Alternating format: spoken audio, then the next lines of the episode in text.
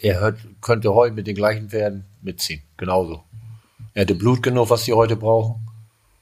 Und es war kein Langsamspringer, sondern einer, der richtig schnell um Ecken konnte und Schnellkraft hatte. Stempelhengste. Väter unserer Reitsportlegenden. Wer sind sie, die bedeutenden Hengste, die der deutschen Pferdezucht ihren Stempel aufgedrückt haben? Wer könnte sich besser an sie erinnern als die Menschen, die ganz nah mit ihnen zusammengelebt haben? Ihre Züchter, Entdecker, Pfleger und Reiter. Wir interessieren uns für die Geschichten der Hengste, ihren Werdegang, ihre Erfolge und ihre Eigenheiten. Jeder Stempelhengst hat eine Geschichte und wir wollen sie erzählen. Stempelhengste. Hallo Ina zu einer neuen Folge Stempelhengste. Hallo Lynn. ja, diesmal eine Folge zu einem Fuchshengst. Wir waren bei alten Bekannten, beziehungsweise du warst da. Richtig, wir waren bei Böckmann, mal wieder im Südoldenburger Raum und ähm, habe mit Gilbert Böckmann gesprochen mhm. und auch über einen Hengst, der ja wirklich besonders ist. Weil wo gibt es das noch? Und ich glaube heute gar nicht, dass ein Hengst sowohl Dressurpferde höchst erfolgreich macht, als mhm. auch Springpferde höchst erfolgreich. Und er hat auch zwei Vielseitigkeitspferde produziert, die ähm, bis Klasse S gestartet sind. Ja, also erfolgreiche Nachkommen in allen olympischen Disziplinen.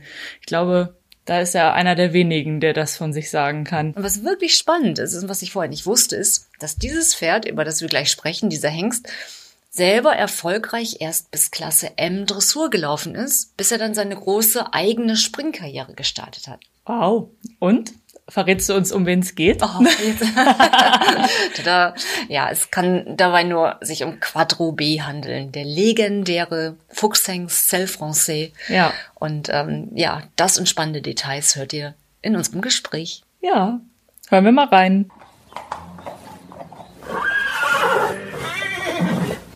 Ja, moin erstmal, schön, dass Sie hier sind. Kein Problem, gerne. Ja, Quadro B weiß ich nicht mehr alles hundertprozentig, weil mein Bruder derzeit der Tönner noch die Deckstation hatte. Er ist dreijährig zu uns gekommen. Wir haben, mein Vater hat ihn gesehen in Holland bei Familie Neihoff. Die waren erst auch noch Mitbesitzer, bis sechsjährig, glaube ich. Dann haben wir ihn ganz übernommen. Der dreijährig einfach angefangen, den konnte zu reiten wie ein, wie ein Dressurpferd. Der war einfach zu reiten. Der ist ja auch erstmal Dressur gegangen. Ich habe gesehen, der ist bis 95, 96 ähm, bis zur Dressurprüfung Klasse M mhm. gestartet, mhm. Dressurpferdeprüfung. Ja. Ähm, und wann hat man dann sein Springtalent entdeckt? Oder wann habt ihr gesehen, Mensch, der kann ja springen? Ja, der hat die Prüfung damals ja schon gut gemacht, beides, Springen und Dressur. Und der war, ich habe sogar selber einmal Dressurpferde M geritten in Hollager auf dem Turnier. Ja. Da reite ich rein, da war der alte Herr Vöge noch Richter. Klaus Vöge war noch Richter und sagt er, hast dich nicht verritten hier? Ich sag, wieso? Ja, du bist da hier äh, auf dem Dressurplatz und du musst doch eigentlich auch in eine Springhalle. Ich sag, nee, ich reite heute mal Dressur. Und da war auch zwei, das fällt mir so gerade jetzt wieder ein. Ne? Auf Quadro B. Auf Quadro B, Dressur M war das. Zweite, ja, glaube ich. Und Herr Vögel sagte auch bei Sieger, du kannst auch Dressur reiten, du kannst ruhig weitermachen. Du brauchst nicht springen rein. So war das früher. Ne? Und ich meine, er ist dann Zweiter geworden, Dressur. Man denkt eigentlich so, dann, äh, ja, dann geht sein Dressurweg weiter und man setzt ihn noch ein eher für Dressurstuten. Wann habt ihr gemerkt, oh, der kann auch springen? Ja, wir haben ja neben beidseitig, hat auch Springpferdeprüfung ist ja auch gegangen. Und dann haben wir beidseitig, und weil ich natürlich mehr Springreiter war, habe ich Springen geritten. Bisschen Springpferdeprüfung erst und dann siebenjährig, achtjährig ist so die ersten S gegangen. Dann war auf dem alten Turnier, was Paul Schockemüll noch in Hannover Messe war er erfolgreich passiert, in Bremen war er platziert.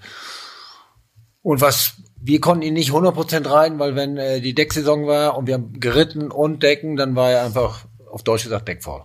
Mhm. So, also konnte ich meist von Februar bis Juni zu Hause ein bisschen arbeiten, aber nicht unter Turnierbedingungen, weil da hat er einfach hm, kein Bock. Kein Bock, auf Deutsch gesagt. Aber ich mache noch mal einen Schritt zurück, mhm. ganz zurück. Wir reden über das Jahr 1990, als er geboren wurde. Celle Francais ist Quadrobé. Mhm. Ähm, das ist eine recht ungewöhnliche Entscheidung zu der Zeit. Gut, über Furioso 2 hatte man schon mal ein paar Experimente gemacht, aber diesen Hengst nach Südoldenburg zu holen. Wie kam es dazu? Ja, das war einfach neues Blut. Wir brauchen ja mal neues Blut. Und mein Vater hatte den gesehen in Holland bei Familie Neihoff. Die wollten es gar nicht verkaufen und dann hatten wir den, die Hälfte gekauft und ich meine sechsjährig haben wir ganz übernommen. Und er er ist hier ja hochinteressant gezogen, ne? wenn Ja. man das mal sieht. Ähm, hinten drin ist, ist Traberblut Mhm. über die Vollblutlinie und ähm, hocherfolgreiche Springpferde sind in seinem Pedigree. Und eben ein Stell Francais noch hier unverbraucht zu der Zeit in diesem Zuchtgebiet. Ähm, was, was war so interessant? Und es war ja auch ein Risiko, wenn man denkt so, oh Gott, was machen denn da Traber hinten Ja, drin? gut. Und er war einfach zu reiten wie ein super normales Reit. Viele Franzosen sind ja heute in der Zucht auch noch, die so ein bisschen maulig sind und nicht so gern durchs Genick, aber er war einfach genial. Er konnte alles machen. Und er wollte auch alles machen. Dem hast du einmal was gezeigt, wupp, das war drin. Und so ein, so ein anderes Pferd machst du acht Tage Schulter rein beibringen oder rückwärts richten. Er hat es einmal verstanden und schon was drin. Und das hat er auch weitergegeben. Und das hat ne? er weitergegeben. Die Richtigkeit hat er Leistungsbereitschaft, weitergegeben. Rittigkeit, klarer Kopf. Der C. Francais Hengst ist 1990 bei Züchter Rémy Ferrand geboren und erhielt seine Körung 1993 in Oldenburg. Fast sein gesamtes Leben verbrachte er auf dem Zuchthof Böckmann in Lastrup, wo er auch im Sport hoch erfolgreich war. In der Dressur ritt ihn Angela Schrand erfolgreich bis Klasse M. Mit Gilbert Böckmann im Sattel gelangen Siege in den Springen bis zum Drei-Sterne-S. Insgesamt erreichte er eine Lebendgewinnsumme von fast 25.000 Euro. Bei seinen Nachkommen passt der Satz Qualität statt Quantität, denn obwohl er verhältnismäßig eher wenige Nachkommen hat, sind diese sehr gut gelungen. Zu seinen bekanntesten Nachkommen im Sport zählen zum Beispiel Exquise Oliver Q, der mit dem Niederländer Harry Smulders Erfolge feierte, oder Quantico unter Heike Kemmer. Insgesamt brachte er 96 im Springen der schweren Klasse erfolgreiche Nachkommen und 24 bis zur Dressur in der schweren Klasse erfolgreiche Pferde hervor. Die Lebendgewinnsumme seiner Nachkommen beläuft sich auf 1,4 Millionen Euro. Außerdem zählen zu seinen Nachkommen 15 gekörte Söhne, einer von ihnen der Hengst Quarterback. Im Alter von 24 Jahren verstarb Quadrobé im August 2014.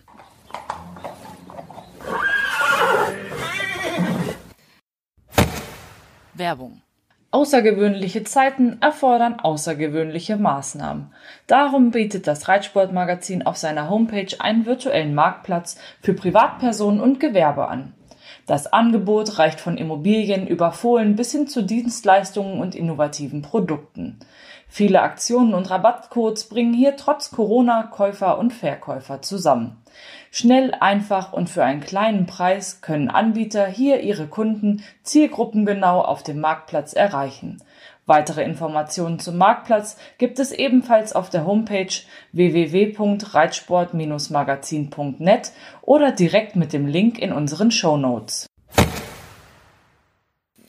Wie war sein Weg? Also er wurde dann gekört für Oldenburg Ja. und er wurde aber nie für Hannover anerkannt. Nee, Warum weil nicht? das von, von der Blutlinie hinten nicht, das Traberblut, das war die, früher Hannover mussten die, glaube ich, vier Generationen Warmblut haben, reines Warmblut. Und der hatte ja in der dritten Generation Traberblut oder vierte Traberblut, deswegen konnten, wollten die den nicht anerkennen oder haben nicht anerkannt. Selbst schuld. Und auch nicht die Entscheidung revidiert irgendwann mal. Gar nicht. Heute wäre es einfach kein Problem mehr gewesen. Aber früher war es, Hannoveraner waren Hannoveraner, die sitzen auf ihrem Thron, fünf Generationen Hannoveraner. Früher konnte man Oldenburger sehr schwer anerkannt kriegen für Hannover. Rein Oldenburger Hengst. Vor 25 Jahren war es ja unmöglich. Ja. Das war Hannover, war das Hannover Pferd, der Holsteiner war das Holsteiner und Oldenburger. Die haben ja, wir haben ja früher sehr oft früh aufgemacht, das Oldenburger Pferd. Deswegen sind wir auch, finde ich, so erfolgreich, vor allem jetzt mit dem OS-Pferd, OS-Verband. Seitdem sind wir auch offen und jetzt ziehen natürlich die anderen auch alle nach. Hm, Ich meine, Weil damals die schon Inshallah. Inshallah, ja. Freo, ne? Ja. die haben es halt geprägt. Ja, sehr spannend. Ähm, gut, dann kam er hierher und hat sich gut gemacht und hat sich auch da ähm, gut entwickelt, reiterlich, kein Problem, Ja. nicht so wie, wir waren ja mal hier und haben über Cordalmé gesprochen, der nie höher sprang, als er musste. Nee. Erinnerst du dich an die ersten Springversuche? Der Springversuch, wie ein junges Pferd, was ich eben schon sagte. Dem hast du einmal was gezeigt, dann guckt er vielleicht einmal, so noch was drin, dann sprang er einfach. Du musstest nicht dreimal üben und, und der wollte einfach. Das war einfach ein Leistungspferd. Der hatte Spaß an der Arbeit. Ob es Dressurreiten oder Springreiten oder ein bisschen ins Gelände gewesen, der hat einfach Spaß an allen. Und der war jeden Tag gut gelaunt. Und das hat er auch weitergegeben, ne? Die Kuhlinie, die er hervorgebracht hat. Ja, ich meine, Quando Quando Ja. im Dressurbereich, m, hoch erfolgreiche Springpferde. Wann habt ihr gemerkt, hoppla, der kann ja beides? Als wir ihn geritten haben, da drei, vierjährig und dann, äh, wenn man Material, glaube ich, sogar mal geritten und dann Dressurpferdeprüfung und Springen auch und der tat einfach alles. Der wollte einfach. Und hat es auch weiter. Und er hat Gott sei Dank, was viele ja nicht machen, der hat beides weitergegeben. Im Fahrsport waren sogar welche, Military waren welche sehr erfolgreich und Dressur und Springen auch.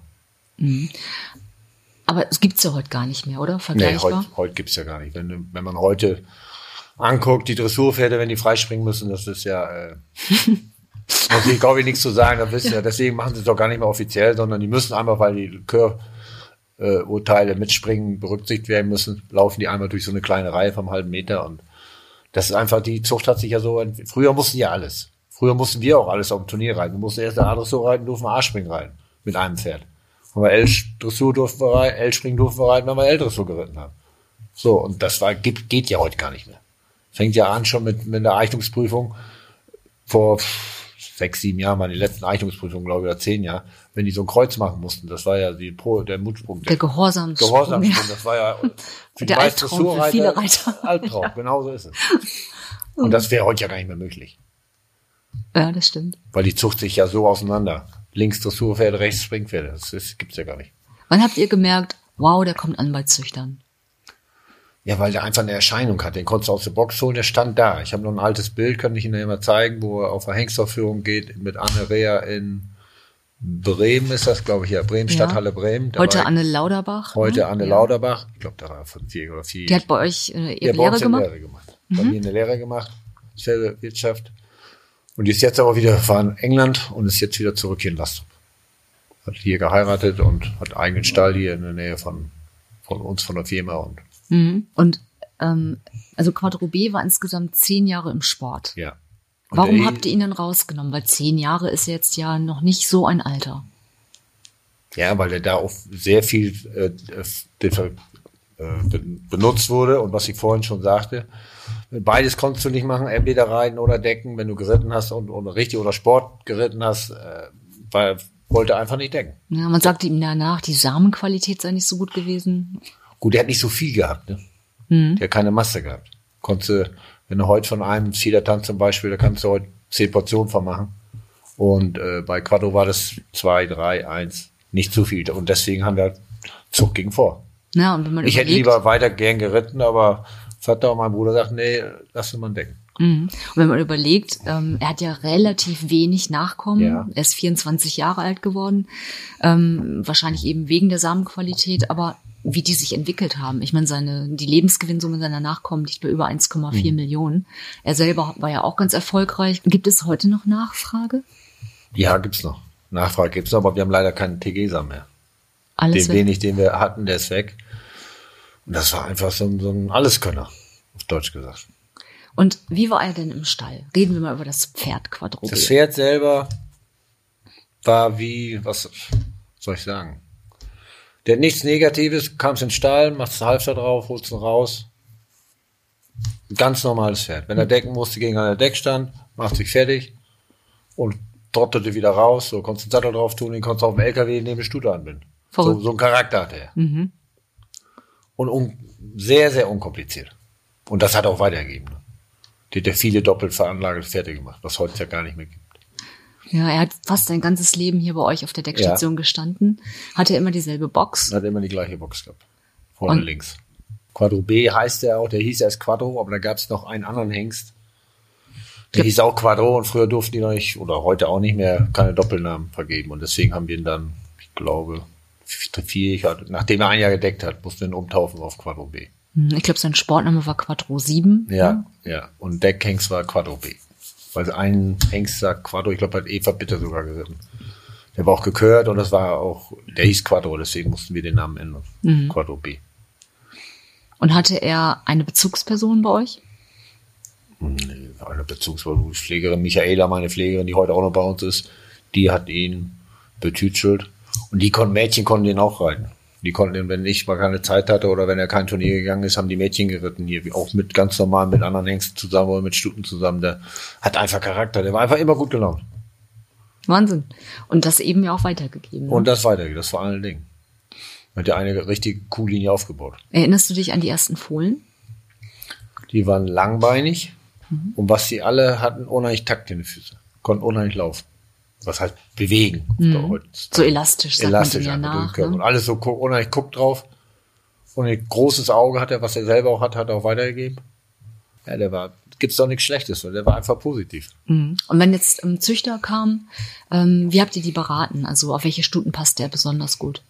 Ja, er konnte wieder mit Blut umgehen. Er hat sie edel gemacht, aber er hat auch äh, mit einem Bl- Vollblutpferd hat er keinen spirreldünnen gemacht, sondern hat sein sich selbst weiter vererbt, sein Typ. Hm, er ist ja so ein bisschen auch, ne? Man sieht gut Ja, bemuskelt, rund. Er war nicht sehr groß, 1,68. 68 schätze ich. Also ausreichend Ja, ja. groß, ne?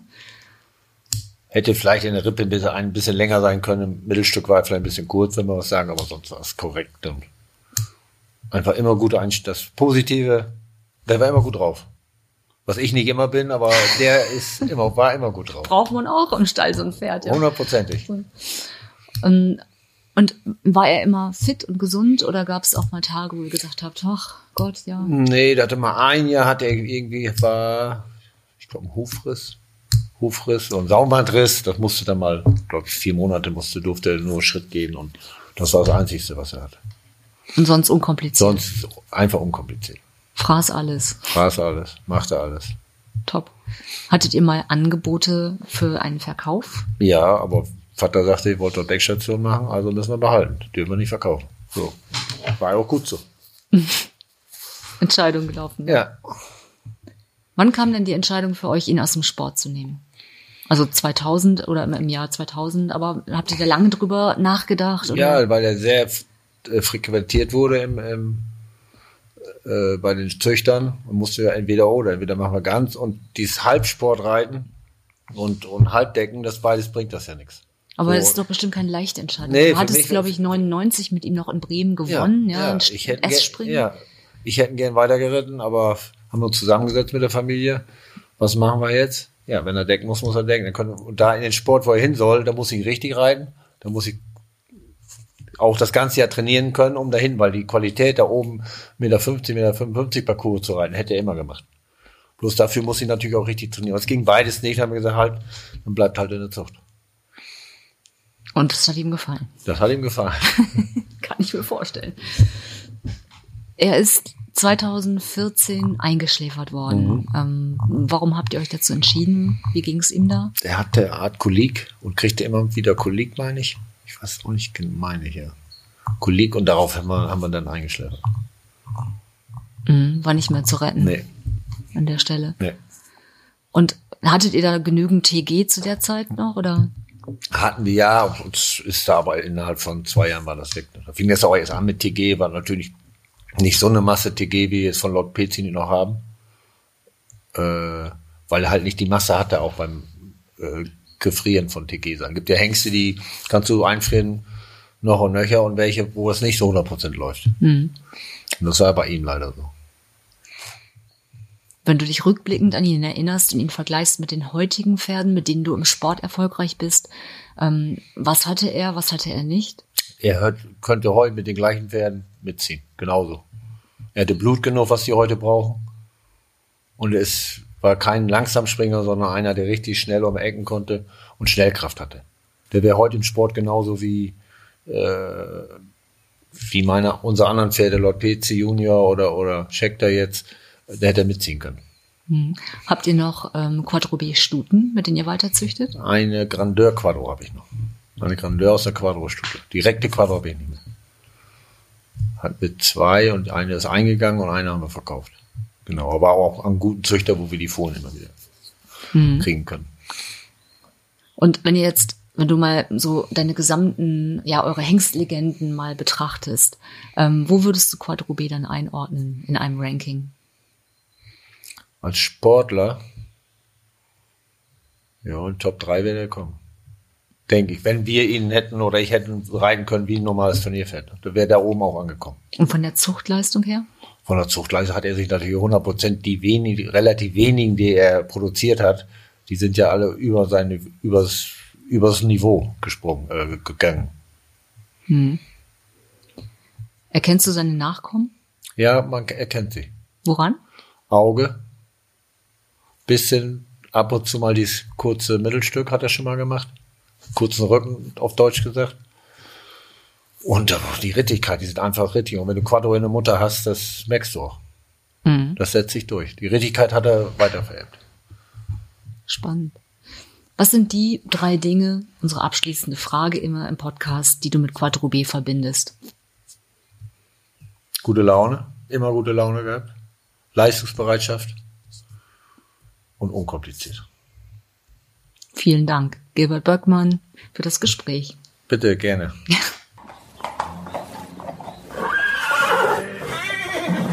Ja, ein total echter Alleskönner. Also Absolut. ja, und dann im Alter von zehn schon aus dem Sport verabschiedet und bis dahin geschafft, irgendwie in Springen und Dressur so erfolgreich zu sein. Ja, ich stelle mir richtig die, den Krisenstab der Familie vor, wie die da zusammensitzen und darüber beratschlagen. Und ich kann auch Gilbert Böckmann gut verstehen, weil wenn das Pferd so talentiert ist und ähm, wir haben ja gehört, äh, er hat gesagt, das ist einer seiner Top drei Pferde gewesen. Ja.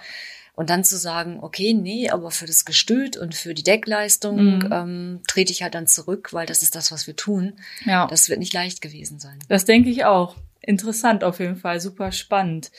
Ja, äh, super spannend finde ich auch die Zahlen. Ich habe jetzt mal weg von den Pferden ein bisschen. Ich habe mich mal mit den Zahlen zu unserem Podcast ein bisschen ähm, beschäftigt. Ah, ist ja schon Folge 15, ne? 16 das ist jetzt die schon. 16. Folge. Wow. Die letzte Folge war die Folge 15. Und wir haben insgesamt über 600 Minuten Podcast produziert bisher. Das sind ja über zehn Stunden. wow. Also echt krass. Also wie lange es auch die Zuhörer schon mit uns hier zu tun haben. ja, vielen Dank an dieser Stelle. Ja, vielen Dank. Wir haben auch einige ja Hörer der ersten Stunde, die mit der Goldschiefer Folge gestartet haben und bis heute immer schön äh, kontinuierlich dabei geblieben sind. Ja, du, wenn du mal überlegst, zehn Stunden Geschichte über Stempelhengste, über echte Hengstlegenden, Ja. die ja die Dressur und die Springwelt oder auch die Vielseitigkeitspferde, Reiterwelt echt beeinflusst haben. Ja. Ähm, ja, und, und, und nicht vergessen, Lynn, wir haben ja auch schon ein Buch rausgegeben dazu. Ganz genau. Ja. Das Buch verkauft sich ja weiter. Wir haben es immer noch bei uns auf der Homepage im Shop und es ist immer noch verfügbar. Und ähm, ja, es ist schon ganz schön toll, was aus unserem kleinen Projekt geworden ist, finde ich. Und gerade in letzter Zeit finde ich toll, kriegen wir immer wieder Nachrichten von Hörern, die jetzt erst auf uns aufmerksam geworden sind und Mhm. die dann auch schreiben, dass sie alle Folgen innerhalb von wenigen Tagen durchgehört haben. Und wenn man jetzt so zusammenrechnet, dass das über zehn Stunden sind, Ja, ich habe auch großes Verständnis dafür, dass Dressurreiter zum Beispiel sich über die Dressurhengste mehr freuen oder auch Springreiter natürlich dann über die Springlegenden Ja. eher herfallen. Ähm, aber doch, also zehn über zehn Stunden, das ist äh, ja. Ja. wenn man das mal so überlegt. ja, also Vielen, da kann vielen man Dank genau nur ein Treue. großes Dank an unsere treuen Zuhörer äh, aussprechen. Und ja, wir freuen uns, wie gesagt, immer über alle Nachrichten, die wir von euch kriegen, alle Vorschläge und ähm, ja, ganz toll, immer weiter her damit. Dank euch. Okay. Genau. Ja, die nächste Folge kommt in zwei Wochen. Bis dahin folgt uns, abonniert diesen Kanal und Bleibt weiterhin gesund. Genau, bleibt und, äh, gesund. Es wird ja Gott sei Dank alles schrittweise normaler, zum Glück. Ja. ja. bis dann. Tschüss. Ciao. Stempelhengste. Väter unserer Reitsportlegenden.